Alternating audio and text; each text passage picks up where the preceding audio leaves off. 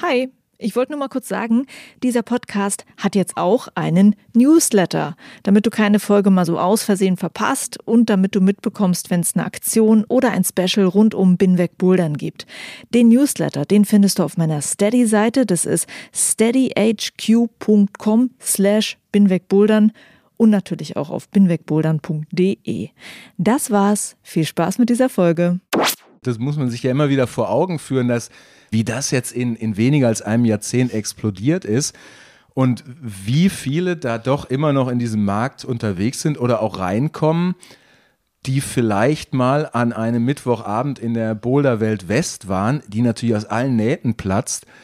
Ja, und irgendwie denken, boah, ich mache da auch so eine Halle auf. Also irgendwie, die sehen dann die Leute, die am Eingang alle ihren Zehner hinlegen und es macht dann im Kopf Klick. Aber man kann sich mit so einer Halle auch echt so richtig in die Nesseln setzen. Und ich kenne auch Leute, die haben eine Halle an der Backe. Und ich bin mir sicher, die wären heilfroh, wenn sie dieses Ding loswerden.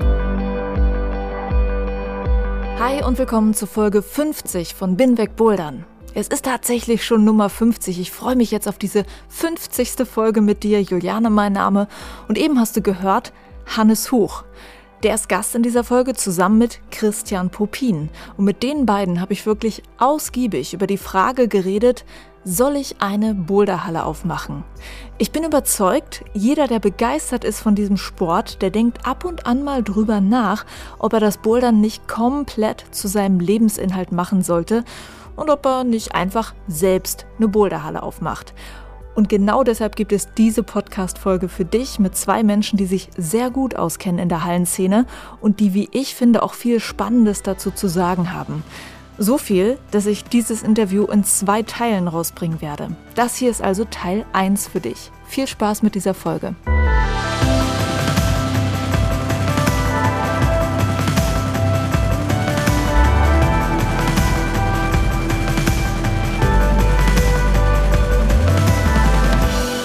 Bouldern boomt und gefühlt macht irgendwie jeden Monat in Deutschland irgendwo eine Boulderhalle auf. Und für viele Boulderer wäre es ein Traum, das zu verwirklichen, dass man nicht nur ein paar Mal die Woche bouldern geht in seiner Halle, sondern einfach seine eigene Halle aufmacht und den ganzen Tag bouldern kann und Spaß hat. Und ich merke das auch an meinen Hörern, dass es dazu viele Fragen gibt zum Thema Boulderhalle aufmachen. Wie geht denn das? Was braucht man denn da? Und ich freue mich sehr, dass ich das heute zu einem Thema in einer Podcast-Folge machen kann. Die Frage, soll ich eine Boulderhalle aufmachen? Und die, dieses Thema bespreche ich mit Hannes Huch und mit Christian Popin. Hallo, schön, dass ihr da seid. Dankeschön. Danke, hallo. Und die beiden haben, was das angeht, schon einiges an Erfahrung. Hannes Huch hat äh, das Café Kraft mitbegründet und war da wirklich hauptverantwortlich auch für das Image der Halle. Also der kann auch viel dazu sagen, wie macht man denn so eine Halle eigentlich groß? Mhm.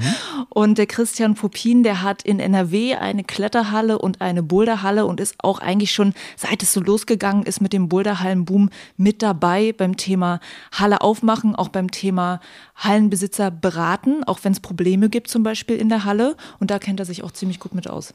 Ja, stimmt. Ja, wunderbar, dass ihr dabei seid und dass ihr ein paar Fragen beantworten wollt. Und ich habe es euch schon vorher gesagt, dieses Thema ähm, hat mich selber auch erstaunt, wie spannend das ist für meine Hörer. Und diese Vermutung, die ich hatte, dass viele Boulderer mit dem Gedanken spielen, sich da selber zu verwirklichen mit einer Halle, diese Vermutung war nicht so von ungefähr. Ich habe super viele Fragen von Hörern gekriegt. Und das heißt, ich bin auch mal ganz gespannt, wie detailliert ihr diese Fragen auch beantworten könnt, weil das geht manchmal echt so in, in ganz kleinste Details. Wir werden mal sehen. Da bin ich auch gespannt. Wir geben unser Bestes. Werden wir noch bloßgestellt, dass ja, wir noch ja. keine Ahnung haben. Stimmt, ja, stimmt. Ja. Das, aber es ist doch alles möglich. Also, wenn man keine Ahnung hat, dann kann man sagen, äh, sorry, nächste Frage. es ist alles cool. Gut, ähm, ich würde natürlich gerne erstmal bei euch anfangen. Wie seid ihr vom ja selber auch begeisterten Hobbykletterer, Hobbyboulderer zum Hallengründer, Hallenbesitzer geworden? Hannes, vielleicht fängst du mal damit an. Also ich bin äh, dazu gekommen, nicht direkt wie die Jungfrau zum Kinde, aber ich kann definitiv sagen, dass es nicht mein lebenslanger Traum war, eine Kletterhalle zu besitzen, sondern dass die ganze Sache ähm, definitiv aus einer gewissen Not herausgeboren wurde. Ich äh, bin ja Anfang 2000 nach Franken gezogen, ins liebliche Frankenjura und fand es auch alles ganz toll hier und finde es auch immer noch ganz toll Und was mich aber auf Dauer abturnte, waren eben diese klassischen Trainingsmöglichkeiten äh, in irgendwelchen Kellerräumen, weil das hatte ich in meinem vorherigen Leben in Bielefeld schon, das hatte ich in meinem vorherigen Leben am Niederrhein schon so, dass ich an irgendwelchen überhängenden Brettern, an irgendwelchen Griffen mir Boulder selber ausgedacht habe und mir da einen abgebrochen habe, was natürlich jedes Mal die Motivation auf eine harte Probe stellt. Und da ich aber auch die, insbesondere die holländische Kletterszene durch meine Frau und auch durch meine Heimat, die nah an, der, an Holland liegt, ähm, sehr zu schätzen gelernt habe und wusste, wie wichtig die geselligen Aspekte in einer Kletterhalle sind, habe ich immer gedacht, es kann doch nicht sein, dass hier in Nürnberg im Zentrum Frankens sowas nicht existiert. Und eines Morgens, äh, 2009, hatte ich dann, man kann es einen Zusammenbruch nennen, in einer dieser lokalen Trainingsgelegenheiten hier, als ich morgens da die Stufen hinabschritt, das Neonlicht anschaltete und habe dann auf diese schwarzen Wände geguckt mit tausend Griffen drauf, die darauf warteten, dass ich mir da jetzt irgendwas dran ausdenke und wie ein Biest daran anfange zu trainieren. Und da habe ich gedacht, also entweder machst du es mit dieser Halle selber oder du wirst halt schwach im Winter. Ich hatte, also ich, ich konnte mich daran nicht mehr festhalten. Ich hatte da keinen Bock mehr drauf.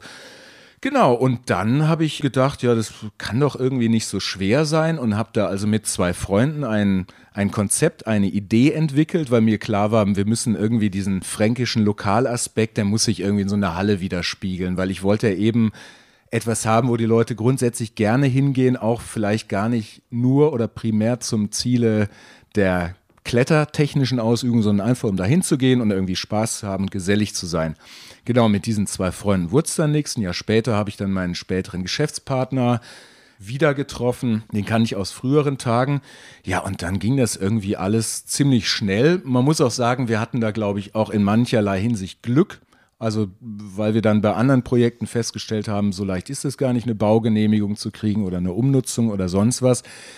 Ja, und dann hat das Kaffeekraft irgendwie abgehoben, wahnsinnig schnell Fahrt aufgenommen, was ich immer mit einem lachenden und einem weinenden Auge gesehen habe, weil ich ähm, beruflich eigentlich gar nicht so eine Lust hatte, was anderes zu machen. Also ich bin ja Fotograf und Filmer und äh, musste dann also im Jahr 2012 also richtig Kunden, die ich mir über die Jahre rangezüchtet hatte, die quasi abbürsten und sagen, ja, tut mir leid, ich kann das irgendwie nicht mehr beides machen und bin da eigentlich erst so richtig zum vollen Hallenbetreiber geworden. Also mein Ziel war, als wir das Kaffeekraft eröffneten, einen Ort zu haben, wo ich selber gerne hingehe, um zu trainieren. Und ich habe gedacht, da werden schon noch ein paar andere Leute hinkommen, dass sich das irgendwie auch finanziell trägt. Und wir sind dann total vom Erfolg überrollt worden. Letztendlich kann man aber sagen, also das Ziel, dass ich durchs Kaffeekraft stärker geworden bin, das wurde definitiv erreicht. Das kann Top. ich, ja, das ist irgendwie die lange Version meiner Hallengeschichte. Und in einige Details werden wir garantiert während des Interviews nochmal reingehen. Gerne. Christian, dann deine Geschichte vom Kletterer zum Hallenbesitzer. Eine zufällige. Also eigentlich sage ich immer, ich bin zum Kletterhallenbetreiber geworden wie die Jungfrau zum Kind. Also ich ähm, hatte das gar Ähnlich? nicht vor. Das habe ich doch schon gerade gesagt. wie bitte? Es war so, dass ich halt einfach meine ganze Jugend, mein ganzes Studium in Köln in den Kletterhallen verbracht habe. Ich, so das Schimpansodrom war so mein Wohnzimmer. Ich habe da um die Ecke in der WG gewohnt, mhm. habe viel Zeit in dieser Halle verbracht, habe aber eigentlich was ganz anderes gemacht. Ich habe Sozialpädagogik studiert und das ziemlich lange. Dafür, dass die Regelstudienzeit sieben Semester betrug, war ich mit 16 Semestern ziemlich mhm. lange unterwegs. In den besten Zeiten habe ich irgendwie von zwölf Monaten vier bis sechs irgendwie beim Klettern verbracht. Und als es dann 2005 so zum Ende ging, war mir eigentlich klar, ja, ich mache irgendwas mit der Erlebnispädagogik weiter. Da hatte ich mich irgendwie spezialisiert, hatte die Möglichkeit, Lehraufträge anzunehmen in dem Bereich auch. Und dann kam mein damaliger Kletterpartner, der Arndt, Arndt Willmanns, und sagte, ähm, ja, jetzt hier, ich plane ja jetzt schon seit Jahren irgendwie eine Kletterhalle aufzumachen und jetzt irgendwie in Wuppertal, da plant der Alpenverein was und da werden wir wohl Betriebsführungsgesellschaft. Und Christian, du hast ja gerade Zeit, dann kannst du ja vielleicht ein paar Konzepte für uns entwickeln, so, so Kursprogramme und Trainer ausbilden. Und dann habe ich gedacht, ja gut, ich, tatsächlich habe ich gerade Zeit, ich habe endlich meine Diplomarbeit abgegeben und ich kenne mich ja schon ganz gut aus, mache ich mal. Dann habe ich irgendwann gemerkt, Mensch, da gibt es einige Sachen, die man hier machen kann und bin ein bisschen tiefer eingestiegen und dann wurde ich irgendwann gefragt, ob ich nicht bleiben möchte, ob ich nicht mit einsteigen möchte als Geschäftsführer, diese Halle zu betreiben. Mhm. Und so bin ich dann da gelandet. Und da äh, möchte ich mal ganz kurz ja. einhaken. Da sieht man nämlich auch wieder, dass sich viel Klettern während des Studiums ähm, definitiv in einer beruflichen Karriere niederschlagen kann, weil ich habe eigentlich in meinem Studium auch mich hauptsächlich der Steigerung des Schwierigkeits, meiner persönlichen Schwierigkeitsgrade gewidmet und kann immer nur sagen, davon profitiere ich heute noch, weil man dabei viele Menschen kennenlernt, seinen Mhm. Horizont erweitert und ähm, also hier mein Rat an alle Studenten, die das hören, ein schneller Studienabschluss ist unter allen Umständen zu vermeiden, wenn man dafür klettern geht. Ja, also das, Learning äh, also das ist tatsächlich was, was ich auch sage, weil viele haben mich ja danach gefragt, wie, wie bist du eigentlich Hallenbetreiber geworden? Und ich behaupte heute, wenn ich nicht so lange studiert hätte und unter diesem Schutzschild Student sein so viel hätte ausprobieren können. Ich habe also ja auch nicht nur in den Hallen gearbeitet, ich habe für eine Unternehmensberatung irgendwie Trainings mit Auszubildenden gemacht, Outdoor-Trainings gemacht, ähm, habe in der Aus- und Weiterbildung ähm, gearbeitet und habe einfach gemerkt, dass ich so die Chance hatte, so meinen Horizont insgesamt zu erweitern, um dann auch diesen ganzen Herausforderungen, die auf uns zukamen, mit dem Betrieb von so einer großen Anlage auch gewachsen zu sein. Wollte nichts anders machen. Also ich bin froh, dass ich das so gemacht habe. Also kam es eigentlich eher von der Vermittlung der Begeisterung für den Sport dahin, dass du dir alles andere dann noch draufgezogen hast, während es passierte. So. Ja, also es, es war dann auch einfach notwendig. Dann waren wir ja in die Situation drin und, äh, wir merkten, dass wir ja auch ganz anders gefordert waren. Also 2006 waren jetzt die Erwartungshaltung zwar noch nicht so hoch, aber es war klar, dass wenn man irgendwie als, als Firma ein DAV-Kletterzentrum betreibt, dann schon auch so ein bisschen so diese Freakbude auch verlassen hatte. Ne? Das, wo wir eigentlich herkamen und da mussten wir schon auch irgendwie umdenken. Und ich habe ja auch nun mal keine betriebswirtschaftliche Ausbildung und bin auch kein Ökonom und musste dann auf einmal ähm, lernen, nochmal Zahlen ganz anders zu bewerten und in betriebswirtschaftliche Auswertungen reinzugucken. Und äh, da habe ich unglaublich viel gelernt, aber mich auch sehr, sehr schwer getan. Ne? Das, ja. Könnt ihr da vielleicht jeder für euch, weil ihr ja beide jetzt gesagt habt, wir kamen eigentlich beide aus einem anderen Umfeld, jeder vielleicht so mal zwei, drei Dinge sagen, die ihr so in den ersten Monaten, im ersten Jahr gelernt habt, was für euch dann auch komplett neu war? Also für mich war es sicherlich neu, mit dermaßen vielen Menschen konfrontiert zu sein. Also ich gehe sehr gerne mit Menschen um und bin auch ein kommunikativer Typ. Aber der Mensch, der mir am meisten geraten hat, eine Halle zu eröffnen, Mike Czarner vom B2 in Basel, das war ja so eine der allerersten richtig großen kommerziellen Hallen, der hat mich damals gewarnt und ich habe es nicht ernst genug genommen, dass er nämlich meinte, du stehst immer an aller vorderster Front. Und es ist toll und es ist aber auch total anstrengend. Und das war definitiv eine der Sachen, mit denen ich lernen musste, umzugehen. Es hat Jahre gedauert, weil ich von meiner Natur aus bin ich eher so der nette Typ und versuche jetzt Leute nicht durch einen finsteren Gesichtsausdruck davon abzuhalten, mich überhaupt anzusprechen. Das Blöde ist nur, dass man dabei auch echt vor die Hunde gehen kann, weil wenn du durch deine Halle läufst, um den Notausgang zu kontrollieren und dabei wollen dich aber 20 Leute sprechen und du denkst, du darfst sie nicht abweisen, sondern musst dich mit jedem dieser Menschen nett irgendwie unterhalten, dann kommst du am Ende wirklich zu gar nichts. Das Gegenteil geht aber auch nicht, weil du bist natürlich der Grüß-August in deiner Halle. Und da so die richtige Balance zu finden, das war, würde ich sagen, nicht nur im ersten Jahr die größte Challenge, sondern überhaupt. Die zweite war für mich, oder soll man es abwechseln, Christian?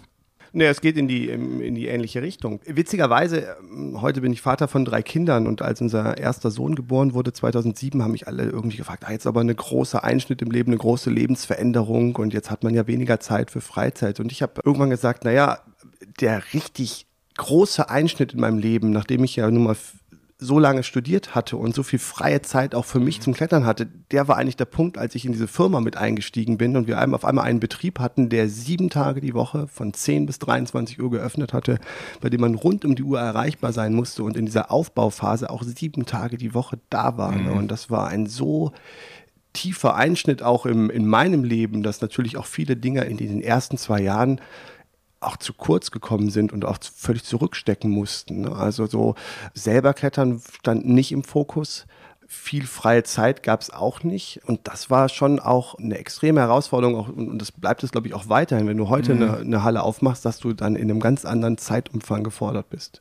Da stimme ich dir absolut zu. Also Gott sei Dank mit dem Klettern war das hier ein bisschen besser, weil ich ja im Gegensatz zu Christian die Fränkische vor der Tür habe. Also ich habe ein Jahr nach der Eröffnung muss ich immer ganz angeberisch sagen, meinen ersten 8a-Boulder geklettert. Also insofern war das gut. Was hast du anders gemacht? ich weiß nicht, was ich anders. Ich glaube, ich habe, ja, letztendlich artete das ja auch in Stress aus. Aber das war, würde ich auch sagen, also ein Kind kriegen war dagegen irgendwie ein Witz. Und was ich auch noch lernen musste, war, dass ich Angestellte habe und ja lernen muss, ein Chef zu sein. Also im ersten Jahr hätte ich es nicht geschafft, zur Tresenkraft zu sagen, da vorne hat jemand seine Cola umgeschüttet, mach das doch bitte weg. Da hast also, selber erstmal weggemacht. Da habe ich es entweder selber weggemacht oder ich habe gesagt, komm, wir machen das mal weg. Also man könnte meinen, ich hätte Sozialpädagogik studiert. Zumindest ist so mein äh, Klischee vom Sozialpädagogen. Aber da ganz nett, aber trotzdem bestimmt zu sagen, hier, mach das, mach dies, mach jenes. Da muss man sich auf jeden Fall drauf einstellen. Und natürlich geht es auch da eben um einen guten Mittelweg, dass man sich selber schützt und seine Energien schützt. Andererseits, einen Despoten will auch keiner haben, weil äh, dem rennen auch die Angestellten schnell genug weg. Ja, ich habe ja irgendwann auch mal geschrieben, dass ich glaube, dass Personalführung sehr wahrscheinlich die komplexeste und anspruchsvollste Aufgabe im Boulder- und Kletterhallenmanagement ist. Ja. Weil da sind so viele kreative Freaks, Freigeister, die du eigentlich brauchst, damit ein, eine gewisse Kultur entsteht in deiner Halle und trotzdem, die musst du alle abholen und trotzdem irgendwo auch führen und ein bisschen so Leitlinien vorgeben, wie so auch zu arbeiten ist. Aber für uns damals 2000 6 war eigentlich die größte Herausforderung oder die zweitgrößte. Wir kamen beide aus Köln, konnten da die Kletterhallenlandschaft ganz gut. Und dann so eine neue Stadt und so einen neuen Standort zu verstehen, weil wir hatten eben ja dann den Standort Wuppertal und diese Stadt zu verstehen und was da anders funktioniert und wie das da läuft und wie man da die Kunden und Besucher anspricht. Also da haben wir sehr lange gebraucht, uns zurechtzufinden ne? und die richtigen Weg auch zu finden, dann unser Konzept auch irgendwie zu etablieren und immer dann da noch mit der besonderen Herausforderung, auch mit einem Verein zusammenzuarbeiten, der ja auch wieder nochmal anders tickt und andere Erwartungshaltung hat. Und da kamen so ganz viele Sachen gleichzeitig auf uns zu. Mhm. Das wäre auch schon eine weitere Frage noch. Wie habt ihr es geschafft, Menschen zu begeistern für nun euer Produkt, für eure Halle, die ihr dann hattet? Weil darum geht es ja auch. Also ja, ihr kanntet wahrscheinlich schon viele Kletterer, die, bei, dem, bei denen es easy war. Guck mal, jetzt habe ich auch eine Halle, komm mal her. Aber man will ja auch neue Leute finden. Was habt ihr dafür gemacht so in den ersten Jahren? Also ich glaube, wir haben zum einen probiert, einfach so die Szene, die, in der wir ja vernetzt waren, halt nach Wuppertal zu holen. Und da gab es ja einfach auch so Spitzenjahre, wo ja alle auch da waren. Ne? So von 2007 bis so 2010, als die Hallendichte auch noch nicht so hoch war, da haben wir es ja schon geschafft, dass die Leute auch eine weitere Anreise im Grunde auf sich genommen mhm. haben. Dann waren wir schon auch so Treffpunkt. Ne? Also es war dann so, ne, eine Juliane Wurm war regelmäßig in den Wupperwänden, ein Jonas Baumann, aber auch ein, ein Tobi Reicher, der bis heute noch sehr vernetzt ist in der Boulderhallen-Szene Szene und viel schraubt da mit Better Root Setting oder eine Friederike Kops, eine Fritze, die jetzt heute irgendwie Bundestrainerin ist, die waren alle so Gesichter der Wupperwände und ich glaube, das war ein Schlüssel, dass wir probiert haben, viele Szeneakteure im Grunde für die Wupperwände zu begeistern, ihnen dort auch Raum zu geben, mitzugestalten, ne? also dort auch mit tätig zu sein. Und der andere Punkt, das wissen die wenigsten, weil, äh, weil Hard Moves äh, als Boulder-Event ja heute immer noch sehr auf dieses riesen Mega-Event mit Schwimmoper und Sport und Show. Das hatte ich ganz vergessen, als ich dich vorhin vorgestellt habe. Hard Moves. Du hast die mitbegründet. Christian ist Mr. Hard Moves. Ja. Hey da sind noch ganz viele, also das stimmt so nicht, weil ne, da sind äh, fünf Leute, die das gemacht haben, aber der Ursprung ist ja der gewesen, das war übrigens das Jahr, wo unser erster Sohn geboren worden ist, dass wir, wir hatten diese 300 Quadratmeter Boulderraum. Und der Arndt hatte damals mit dem City Monkey für den, oder mit dem Mike gebaut oder für ihn gebaut, als Wandbauer, als die Wände designt. Und er hatte die Gelegenheit bekommen, auch die Boulderwände in den Wupperwänden zu bauen. Und die waren für diese Zeit, für die Verhältnisse sehr modern, 300 Quadratmeter modernster Boulder Raum in Wuppertal und es kam halt keiner. Irgendwie wollte keiner Bouldern kommen. Und dann entstand diese Idee, wir schrauben 100 Boulder von leicht bis schwer und geben den Leuten sechs Wochen Zeit, diese Boulder zu knacken. Also dieses Format, was ja heute weit verbreitet ist, war eine, einfach eine Maßnahme, eine Idee, um ja, Leute nach Wuppertal zu locken und an die Halle zu binden und so. Ne, das Dann so. ist ein legendäres Fun Cup Format daraus geworden. Ja. Also bei uns war es leichter, würde ich sagen, weil eben hier in der Region mhm. Franken, Region Nürnberg quasi nichts existiert. Ich hatte zwar von allen möglichen Leuten immer gehört, ja, der, der ist schon ganz kurz vor seiner Eröffnung, der hat einen Businessplan in seiner Schublade, aber ich hatte ja auch all diese Gerüchte und so hatte ich ja das erste Jahrzehnt dieses Jahrtausends immer gehört und deswegen habe ich dann irgendwann gedacht, na offenbar passiert da nichts, dann machen wir das halt selber. Und insofern mussten wir eigentlich nur unsere Tür aufmachen und sind totgerannt worden, weil es natürlich immer leichter ist, wenn du der Erste bist, dann kommt die Presse an, dann kommt mitunter das Fernsehen und du musst eigentlich nur sagen, was du hier machst und alle finden das neu und toll. Das ist jetzt heutzutage deutlich schwieriger zu verkaufen. Nichtsdestotrotz haben wir halt eben versucht, durch unser Branding mit diesem Lokalkolorit der fränkischen Klettergeschichte und halt eben uns als Außenposten des Frankenjuras hier anzupreisen, schon so ein, ähm, ein Alleinstellungsmerkmal zu verpassen, was sich dann ja auch in späteren Jahren als ich dann da diese Trainingsbücher gemacht habe mhm. und so auch noch mehr ausgezahlt hat oder haben ganz am Anfang war Chris Sharma auf Deutschland-Tournee, da waren wir dann der Lokalsponsor und ich habe halt immer versucht, aus diesen kleinen Dingen, die da passierten, direkt irgendwelche Geschichten zu stricken. Zum Beispiel wollte der Chris an dem Tag, wo er abends in Nürnberg seinen Vortrag hielt, unbedingt zum Waldkopf, weil er dachte, er kann die Aktion gerade mal irgendwie so im zweiten Versuch oh, herkassieren. Ja. er hatte da ehrlich gesagt nicht so einen riesen Bock drauf, habe ich gesagt, komm Chris, zehn Minuten hängst du dich aber an unseren Waldkopf, also im Café Kraft sind ja die ganzen Sektoren nach fränkischen Felsen benannt. Und da hatte ich natürlich direkt meine Story, dass sich Chris an unserem Waldkopf für den richtigen Waldkopf draußen aufwärmt. Ich war da mit der Kamera dabei und konnte da direkt irgendeine kleine Story draus stricken und das so als grundsätzliche Content-Marketing-Strategie, wie ich jetzt mal äh, schlaumeiern würde, mhm. das über die Jahre durchzuziehen, hat sich im Nachhinein definitiv als erfolgreich bewiesen. Aber grundsätzlich ist man immer, wenn man irgendwas Neues als Erster macht, hat man natürlich die Leute auf seiner Seite. Also da, anders gesagt, wir hätten es schon unheimlich ätzend und doof und an einem schlechten Standort machen müssen, um keinen Erfolg zu haben. Dieses Thema ähm, Content Marketing, ähm, finde ich, war ja auch beim Kaffee Kraft recht einzigartig. Also ich sehe halt, mir würde jetzt gerade keine Boulderhalle einfallen, die so einen aufwendigen YouTube-Channel hatte mhm. und Bücher rausbringt und Trainingsgeräte rausbringt. Hat sich dieser Aufwand, das zu machen, so gelohnt, dass du sagen würdest, ich würde auch anderen Boulderhallen das raten, diese Dinge zu tun?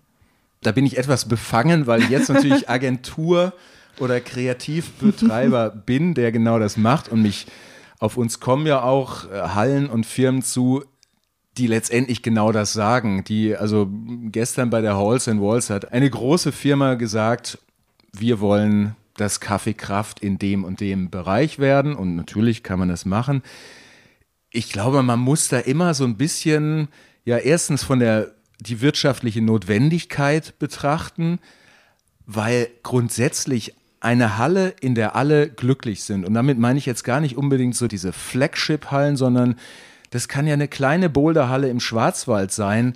Wenn die gut läuft und die haben ihre Stammkunden und alle sind happy, dann würde ich den Leuten nicht sagen, ja, ihr müsst aber unbedingt noch einen fetten YouTube-Channel, einen supergeilen Instagram-Auftritt und was weiß ich alles haben, damit euch die Welt kennt. Also dann, warum? Wenn ja alle happy sind, dann, wenn der Ball läuft, dann, dann kann man ihn einfach laufen lassen, dann muss man ihn nicht noch zusätzlich anschieben. Ich glaube aber schon, dass in einem Markt, wo letztendlich der Kampf um Marktanteile ja schon längst ausgebrochen ist, also da gibt es ja. natürlich immer noch Orte, wo irgendwie, glaube ich, wo das relativ entspannt zugeht. Also hier zum Beispiel in der Region Franken ist ja seit Eröffnung des Kaffeekrafts unendlich viel passiert. Und ich habe mir auch manchmal gedacht, mein Gott, hätte der Dirk sein E4 einfach mal ein Jahr vorher aufgemacht, dann hätte ich mir den ganzen Stress sparen können, wäre immer glücklicher Fotograf gewesen und ähm, egal, dann wäre das auf jeden Fall, dann wäre das alles ganz anders verlaufen. In diesem Markt, wo eben dieser Kampf um Wettbewerb, um Marktanteile losgegangen ist, da ist der Posten Marketing und Branding, würde ich sagen, definitiv ein Posten, den man irgendwie beachten muss, weil ich glaube eben, dass es, wenn da drei Hallen sind, die alle das identische Programm anbieten, dass sich dann natürlich die Leute dort am ehesten einfinden würden, an dem sie eine, ja, eine Marke wiederfinden, mit der sie sich irgendwie identifizieren können und die sie cool finden. Und diese Marke, die generiert auch ständige Neukunden, weil sie eben so ein cleveres Marketing betreibt, dass es einfach neugierig macht. Also zum Beispiel, du darfst sofort, Christian, zum Beispiel durch unseren Gimme Craft Vlog, der war natürlich durch seinen Inhalt jetzt für eingefleischte Kletterer nicht besonders innovativ oder so, weil wir haben da einfach irgendwie Basic-Aufwärmübungen, Basic-Antagonistenübungen gemacht, aber er war halt für diese neue Zielgruppe der Neueinsteiger wiederum total interessant und es hat einerseits mehr Kunden gebracht und andererseits konnte man genau sehen in unserem Webshop, ah, wenn wir da so eine neue Episode haben und da kommt rein zufällig unser Kaffeekraft Sling Trainer drin vor, dann welch Wunder haben wir in der Woche drauf auch deutlich mehr Sling Trainer verkauft. Also das, mhm. das, das, man muss es immer situationsabhängig irgendwie betrachten, ja. was, was für ein Paket an Maßnahmen man da jetzt losrollt. Was hast du äh, noch zu dem Thema zu sagen, wie viel Aufwand man da betreibt beim Marketing? Naja, wir, wir haben ja, ich habe ja gerade so ein bisschen von unserer Ausgangssituation 2006, 2007 gesprochen und da war es eine Situation, wo Wuppertal ein Standort war, der musste beackert werden ne? und äh, da musste man ein Ideenreichtum haben, um Leute für den Sport zu begeistern und danach gab es irgendwann eine Phase, wo irgendwie das vielleicht leicht war. Ne? Da war so ein, so ein Hype da und dann reicht es mhm. einfach, deine Wände zu bauen und die Tür aufzumachen und gerade jetzt Jetzt sind wir wieder in der Phase, wo es genau darum geht, zu gucken, wie kann ich mich spezialisieren, wie mhm. kann ich neue Angebote kreieren, wie kann ich mich abgrenzen auch von den anderen, wie kann ich eben auch Kunden an meine Halle binden, wie kann ich eine Identifikation mit meiner Halle, mit meiner Marke herstellen. Wie kann ich darüber hinaus auch Mitarbeiter an mich binden, eine gewisse Loyalität mit mir herstellen? Und das sind Fragen, mit denen sich heute Hallenbetreiber beschäftigen müssen. Und das hat was mit Branding und Marketing zu tun auch. Ja, und das ist schon auch interessant.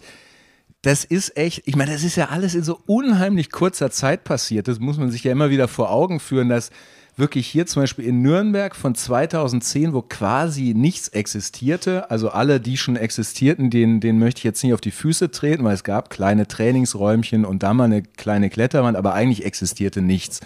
Und wie das jetzt in, in weniger als einem Jahrzehnt explodiert ist, und wie viele da doch immer noch in diesem Markt unterwegs sind oder auch reinkommen, die vielleicht mal an einem Mittwochabend in der Boulderwelt West waren, die natürlich aus allen Nähten platzt. Ja, und irgendwie denken, boah, ich mache da auch so eine Halle auf. Also irgendwie, die sehen dann die Leute, die am Eingang alle ihren Zehner hinlegen und es macht dann im Kopf Klick und von Mehrwertsteuer haben sie vielleicht auch noch nichts gehört. Das klingt jetzt auch überheblich, aber man kann sich mit so einer Halle auch echt so richtig in die Nesseln setzen. Und ich kenne auch Leute, die haben eine Halle an der Backe. Und ich bin mir sicher, die wären heilfroh, wenn sie dieses Ding los wären. Mhm. Weil das wirklich so eine komplexe Aufgabe ist und die wenigsten äh, finanzieren das aus der Portokasse, auch wenn gerade eine Boulderhalle natürlich deutlich leichter zu finanzieren ist als eine Kletterhalle. Das klingt jetzt so altklug, aber man muss auch sagen, man kann sich damit auch echt ziemlich unglücklich machen. Und der Gedanke, da seinen Traum zu verwirklichen, den möchte ich irgendwie keinem nehmen, aber man muss sich echt ganz genau fragen, ist das wirklich mein Traum oder ist dieser Traum, deckt er sich irgendwie mit der Realität? Also ich würde da jedem empfehlen, sich zum Beispiel mit jemandem wie Christian sich mal irgendwie intensiv zu unterhalten. Und der Christian ist ein absolut leidenschaftlicher Kletterer und ich glaube auch der Letzte, der jetzt irgendwie da da jemandem seine Träume zerpieksen will, aber so dieser Traum, es kann echt so richtig mhm. nach, nach hinten losgehen, wenn man dann merkt, dieser Traum bedeutet in erster Linie Arbeit, Arbeit, Arbeit und dann gehen die Leute noch in die Halle, die zwei Kilometer weiter ist. Also letztes Jahr hatte ich die Chance, über die fünf Säulen des Anlagenmanagements zu schreiben. Die habe ich irgendwann mal definiert. In dem Kontext, ob ich jetzt mein Hobby zum Beruf gemacht habe, weil wenn ich Leuten erzähle, was ich beruflich mache, dann sage ich, ich betreibe eine Kletterhalle, eine Boulderhalle, und sagen, ah, du hast dein Hobby zum Beruf gemacht. Und mhm. ich frage mich dann oft, wie viel hat das, was ich ähm, heute mache, noch mit meinem Hobby zu tun? Weil ich bin Arbeitgeber, ich muss alle Rechte einhalten die ich, und alle Pflichten, die ich als Arbeitgeber habe. Ich muss mich um einen Wirtschaftsbetrieb kümmern. Ich muss Zahlen auswerten. Ich muss Liquiditätsplanung machen. Ich muss vorausschauen, wo laufen wir eigentlich gerade hin? Kann ich eigentlich in drei Monaten noch die Gehälter überweisen? Habe ich zu viel oder zu wenig Personal angestellt? Ich muss ein Gebäude verwalten. Ganz viele technische Herausforderungen, Auflagen. Ich bin, bin ich vielleicht Versammlungsstätte oder welchen Brandschutzauflagen unterliege ich? Welche Wartungspflichten habe ich? Also das ganze Anlagenmanagement von so einer Kletterhalle ist vielseitiger geworden, ne? ist komplexer geworden. Und ähm, dann merkt man irgendwann, es ist vielleicht gar kein Unterschied, ob das jetzt ein Fitnessstudio, ein Schwimmbad oder eine Boulder- mhm. oder Kletterhalle ist. Mhm. Ne? Das ist erstmal ein, ein Riesenapparat. Der, ja, ne? Da schneidest du schon was an, was, was ich auch äh, gerne noch ein bisschen tiefer behandeln würde, beziehungsweise wo es auch einige Hörerfragen in die Richtung gibt. Äh, Erstmal so in den Raum hier reingefragt. 2020 eine Boulderhalle aufzumachen. Was würdet ihr so spontan sagen? Ist das eigentlich eine gute Idee? Das ist natürlich wie immer eine Frage, die sich nicht mit Ja oder Nein beantworten lässt, aber tendenziell, glaube ich, würde ich als jemand, der bisher nicht in dieser Branche aktiv ist und nicht da schon viel Erfahrung hat, glaube ich, mich in dieses Haifischbecken nicht mehr stürzen, ganz ehrlich. Ja. ja. Okay. Ja. Ich bin immer wieder begeistert, muss ich dazu sagen, von Christians Formulierung. Das ist eine Frage, die man nicht mit Ja oder Nein beantworten kann. Das, äh, das ist so eine Politiker- Scheiße. nein, also ich finde es total Ich fand super. das sehr schön bildhaft beschrieben. Also, wenn man sich fragt, so lohnt sich das oder soll man das machen, dann muss man sich erstmal darüber unterhalten, was heißt denn überhaupt, lohnt sich das? Möchte ich zum Beispiel, wie Hannes Huch es damals im Café Kraft tat, einen fetten BMW als Firmenwagen fahren und irgendwie die Welt beherrschen mhm. durch den YouTube-Channel? Ja. Oder bin ich wirklich, finde ich noch irgendwo so eine kleine Nische, wo mir 100 Besucher am Tag völlig ausreichen, um mir selber ein Gehalt zu zahlen, wo auch eine Rentenversicherung äh, drin enthalten ist, von der ich sechs Wochen in, im Jahr im Urlaub fahren kann und vielleicht noch sechs Angestellte habe und vier 400 Euro Kräfte. Und das Ganze ist so klein, dass wir da irgendwie selber putzen und so. Es ist vielleicht auch an einem Standort, wo die Wahrscheinlichkeit, dass ein Konkurrent aufmacht, ganz, ganz klein ist. Also da gibt es ja noch lauter Städte, vielleicht im Bereich von 50 bis 80.000, wo vielleicht auch im südlicheren Raum, wo das Klettern grundsätzlich ein bisschen mehr in den Köpfen verankert ist und wo man das dann alles durchspielt und sich denkt, ja, das, das könnte mich vielleicht irgendwie ausfüllen, glücklich machen und dann, dann kann man auch sagen, ja, das, das lohnt sich irgendwie. Oder will ich eben in Richtung Steinbock, Boulderwelt, was weiß ich was gehen, also so richtig die große Nummer, dann brauche ich eine große Stadt, dann ist die Investition richtig groß, die dahinter stehen muss. Und da ist dann die Frage viel schwieriger zu beantworten, ob sich das lohnt. Und da wäre ich dann viel eher bei Christian und würde auch sagen, boah, ey, überleg dir mal lieber, ob du mit der Kohle, die du da investieren musst, nicht vielleicht irgendwas Innovativeres machen kannst als eine Boulderhalle, weil ganz ehrlich, ich habe echt riesen Respekt vor Leuten, die das heute immer noch machen und es gibt ja auch coole neue Ideen. Aber so total Rock'n'Roll ist es jetzt echt nicht mehr, eine Boulderhalle aufzumachen. Das ist das eine, ne? Die Entwicklung geht ja auch da weiter, was so multi multifunktionale Nutzung angeht ja. und mehrseitige Konzepte. Das andere ist natürlich tatsächlich nochmal, was ist eigentlich die Motivation, eine Boulderhalle aufzumachen? Es ist diese Leidenschaft für den Sport, ich will mein Hobby zum Beruf machen. Dann sage ich ganz klar, dass es eben nur noch bedingt mit dem Hobby zu tun hat, weil die Herausforderungen, denen du dich stellen musst, die sind eben so vielseitig und so komplex. Und jetzt ist es ja so, du musst diese, diese fünf Bereiche abdecken, das betriebswirtschaftliche Anlagenmanagement, das sportliche Anlagenmanagement, das, wo die meisten noch den Zugang haben über hier Routenbau und Kurse. Ähm, du hast das technische Gebäudemanagement, was komplexer geworden ist. Dann hast du diesen Riesenapparat PR, Kommunikation, Öffentlichkeitsarbeit, Marketing, wo du mehr investieren musst, wo du mehr machen musst. Und dann hast du äh, als fünften Bereich dieses Risikomanagement. Ne? Und Risikomanagement nicht bezogen auf Unfälle und wie vermeiden wir Unfälle, sondern vielleicht auch auf wirtschaftliche Risiken, auf äh, Risiken bei einer schlechten Berichterstattung. Ähm, damit musst du dich beschäftigen. Und dann, warum dann jetzt noch in einen Markt kommen, der schon sehr, sehr, sehr gesättigt ist, bei dem schon sehr viele Akteure im Grunde aktiv sind mit entweder viel Erfahrung oder viel Geld, weil das kommt auch dazu, dass zunehmend Player und Akteure auf den Markt kommen, die ganz andere finanzielle Möglichkeiten haben, mit denen man auch nur bedingt wettbewerbsfähig sein kann. Ne, das ist auch Teil mhm. der Entwicklung. Äh, und dann überlegen, ist es nicht einfacher, mir irgendwie zwei, drei gute Jahresabos zu gönnen und weiter Spaß haben am Bouldern. Ja.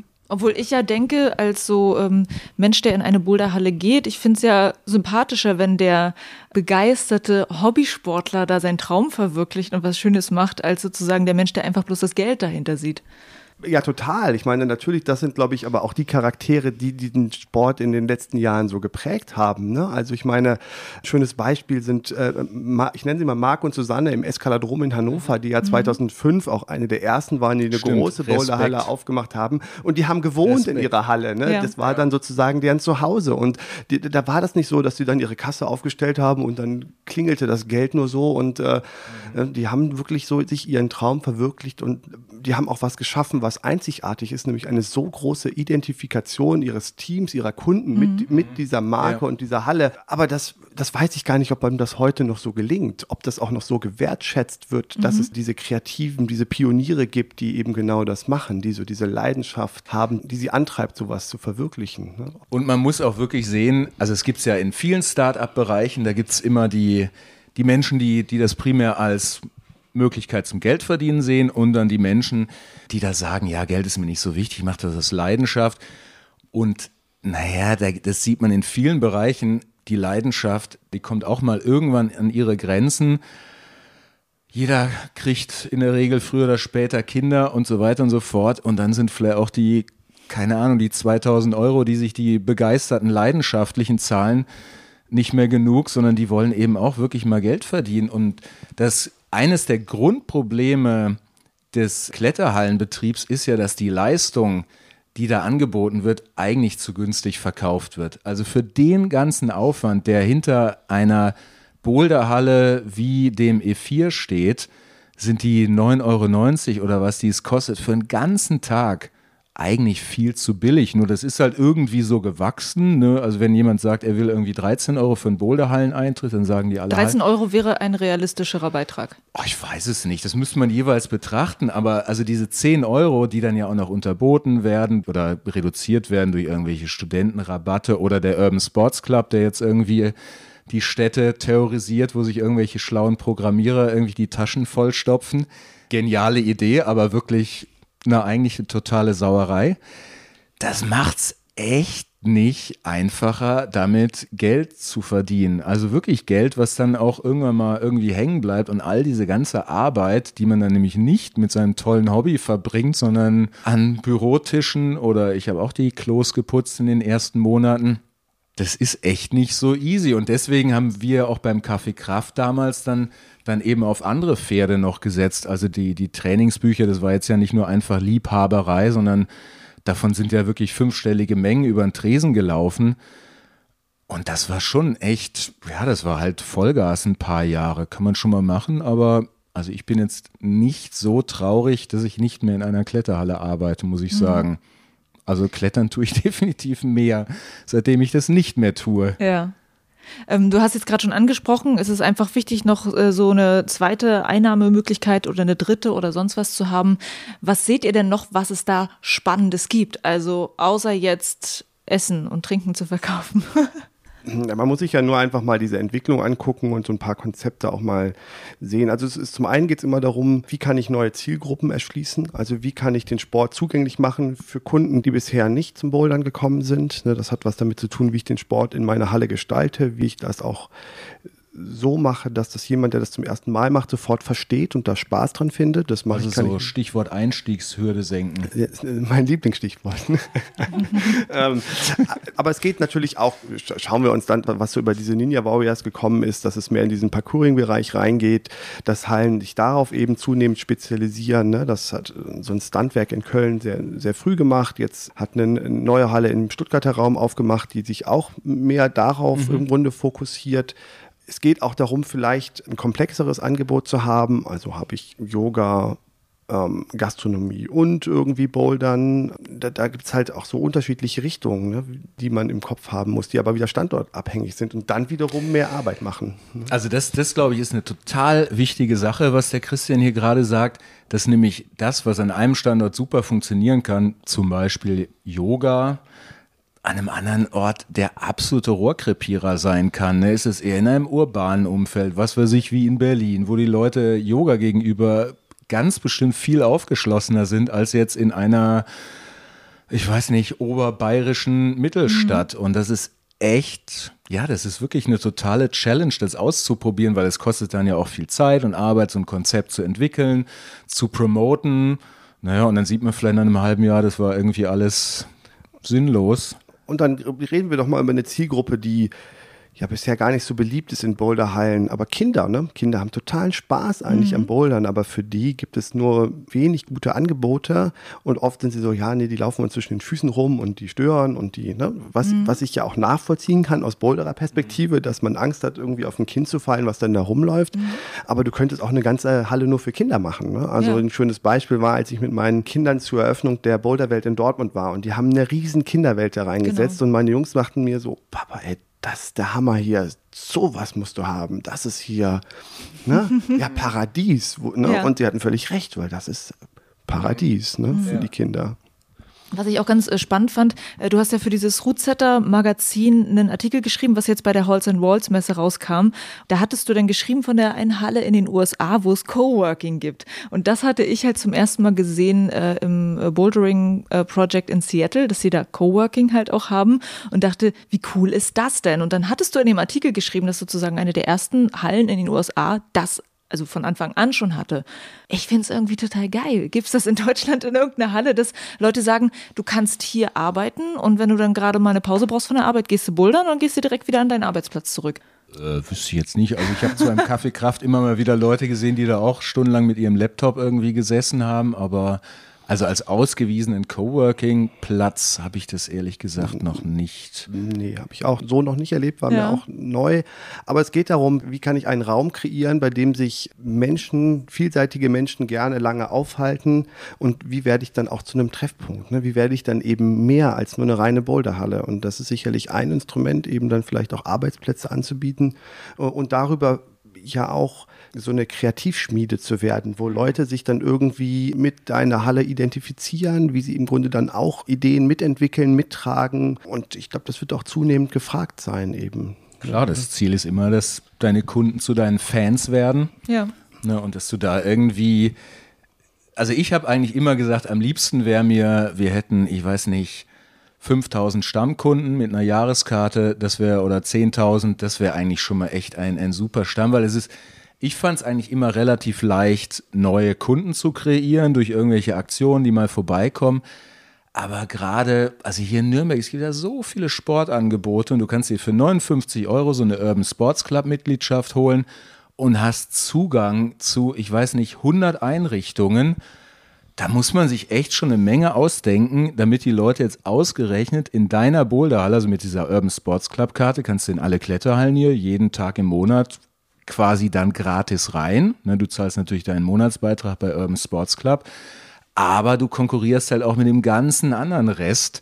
Und wie bringst du dann jemanden, der mal einmal bei dir bouldern war und sich die Finger blutig geklettert hat, warum sollte der jetzt unbedingt wiederkommen? Und da geht es dann eben um diesen nächsten Schritt, sich was auszudenken, dass sich dieser Mensch denkt, der jetzt vielleicht nicht einen bislang in seinem Geiste war es ihm bislang irgendwie, hat er es noch nicht erkannt, dass er ein Natural Born Climber ist, sondern eher so der Normalo-Kletterer, der das ganz schön findet, der aber auch andere Dinge macht. Wie bringt man den dazu zu sagen, jo, das mache ich und genau in die Halle da, mhm. da verbringe ich jetzt meine nächsten zehn Jahre. Das ist nämlich echt nicht so einfach. Ja. Und auch hier nochmal dieser Punkt, dass ja nicht jedes Konzept an jedem Standort funktioniert, sondern dass ich dann auch individuell denken muss. Also wir haben zum Beispiel mit dem Bahnhof Bloh in Wuppertal jetzt einen Biergarten eröffnet und eine richtige Gastronomie, weil wir aber auch einfach in so einem aufblühenden Stadtviertel uns befinden und, und hinter uns ist halt eine alte Bahntrasse, die zu einem Fahrradweg ausgebaut wurde und da fahren am Wochenende Tausende von Leuten, von Familien, von äh, sind da auf diesem Radweg unterwegs und die haben mal mit Bouldern und Klettern so gar nichts zu tun. Ne? Die kommen einfach da rein.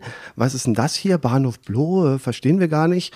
Äh, wie man kann oben bouldern, da lass doch mal gucken gehen. Ne? Und das würde an einem anderen Standort so nie funktionieren. Deswegen kann man auch nicht sagen, hier, das ist jetzt das Erfolgskonzept mhm. für die mhm. Zukunft. Mhm. Wie viel habt ihr denn in diesen Fahrradweg investiert?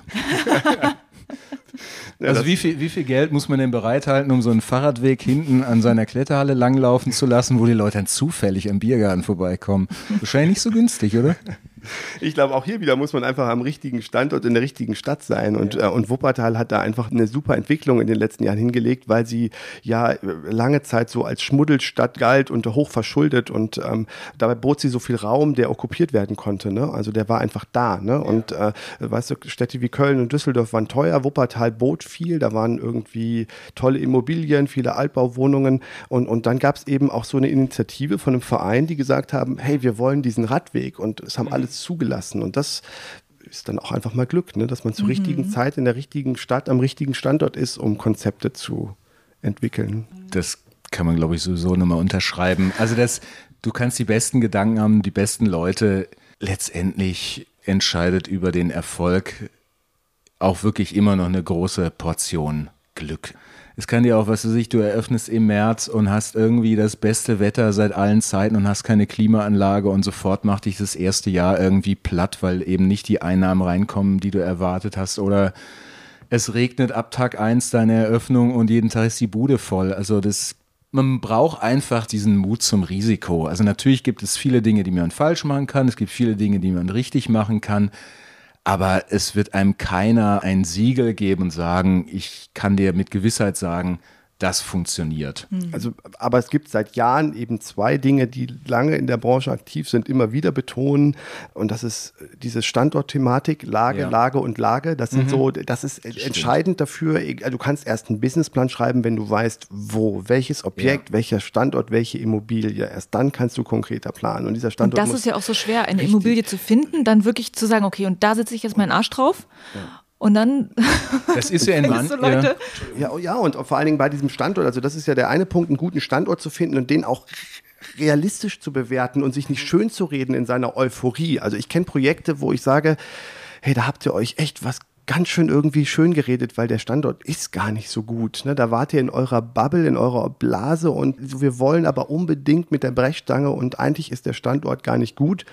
Und der nächste wichtige Punkt, hat der, äh, der Franke vom Boulderhaus mal zu mir gesagt, in den Kosten steckt der Gewinn. Ne? Also wie viel gebe ich denn an diesem Standort ja. überhaupt aus? Ne? Wenn, da werden mittlerweile heute Investitionen getätigt, die kann ich mitunter nicht mehr nachvollziehen. Wo ich sage, das ist dann auch an dem Standort einfach ein zu hohes Invest. Und da muss man eben auch eine sehr gute Balance finden zu überlegen. Ja? Was mhm. darf ich denn an so einem Standort ausgeben und wie schaffe ich das?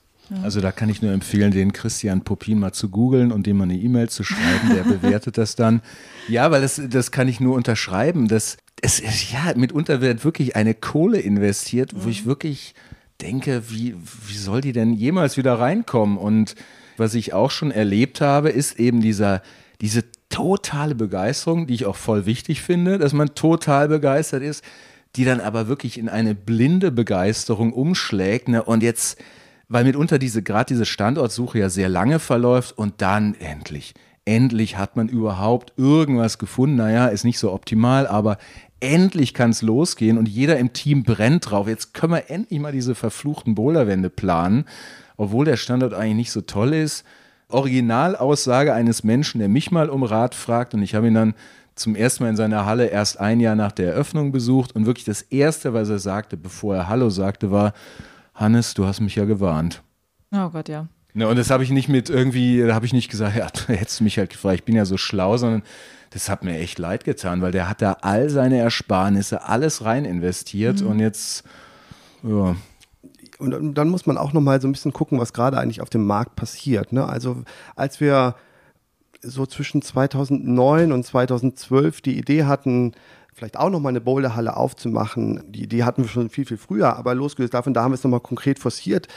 Dann bist du an Immobilienbesitzer herangetreten, dann wollten die dich nicht haben, weil die konnten nichts anfangen mit Bouldern und fanden das alles andere als seriös und äh, haben ähm, dann im Grunde letztendlich andere Interessenten für die Immobilie vorgezogen. Gesagt, so, ne, wie, ne, so hier mit eurem Bouldern, da ist mir zu abgedreht. Ne? Also ganz konkret eine Geschichte, die uns passiert ist. Mit Freunden zusammen ging es darum, ob wir eine Boulderhalle in Düsseldorf aufmachen. Auch wieder die Frage, geht um den Standort, der muss gut sein.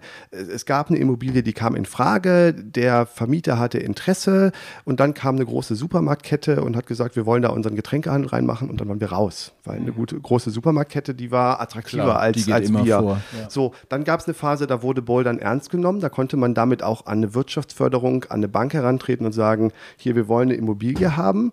Das ist jetzt vielleicht gerade mal so zwei, drei, vier Jahre her und jetzt sind wir an einem Punkt, dass du kaum noch eine Chance hast, eine gute Immobilie zu finden, weil so viele andere äh, nach Immobilien suchen und die schon auf dem Markt sind, dass da eine regelrechte Jagd auf die Top-Immobilien stattfindet gerade. Mhm. Und in manchen Städten ist es ja tatsächlich so, dass quasi die, ähm, wie heißt denn dieses Institut oder Amt, Immobilienplanung, Bauern, dass die wirklich auch ja zum Teil klar sagen, wir wollen keine Sportstätten oder wir wollen hier keine Boulderhalle. Da kann man sich auch mal gleich irgendwie schlau machen, wie groß denn grundsätzlich die Bereitschaft der Stadt ist, entweder sowas bauen zu lassen oder irgendwie eine bestehende Immobilie umnutzen zu mhm. lassen. Also das ist echt nicht so, dass man da offene Türen einrennt, unbedingt. Das war Teil 1 von meinem Interview mit Hannes Huch und Christian Popin. Ein Gespräch zur Frage, soll ich eine Boulderhalle aufmachen? Und es gibt dazu noch so viel zu sagen. Wir hatten ein super langes Gespräch. Teil 2 vom Interview kommt dann für dich in zwei Wochen. Und mehr Infos zu meinen Interviewgästen gibt es natürlich in den Show Notes. Und falls du diesen Podcast magst und wenn du Lust hast, mich bei meiner Arbeit zu unterstützen, dann gibt es da ganz viele Wege. Zum Beispiel empfehle Binweg Bouldern weiter bei deinen Boulder Buddies. Folg mir bei Instagram, Facebook oder Twitter. Gib mir eine Bewertung bei iTunes oder Facebook. Und wenn du magst, dann mach mit bei meinem Steady Crowdfunding. Das hilft mir nämlich, Binweg Bouldern zu finanzieren. Oder hol dir ein Binweg Bouldern Shirt oder Hoodie im Binweg Bouldern Shop. Ich danke dir für jegliche Unterstützung. Ich danke dir fürs Zuhören. Juliane mein Name und ich bin weg Bouldern.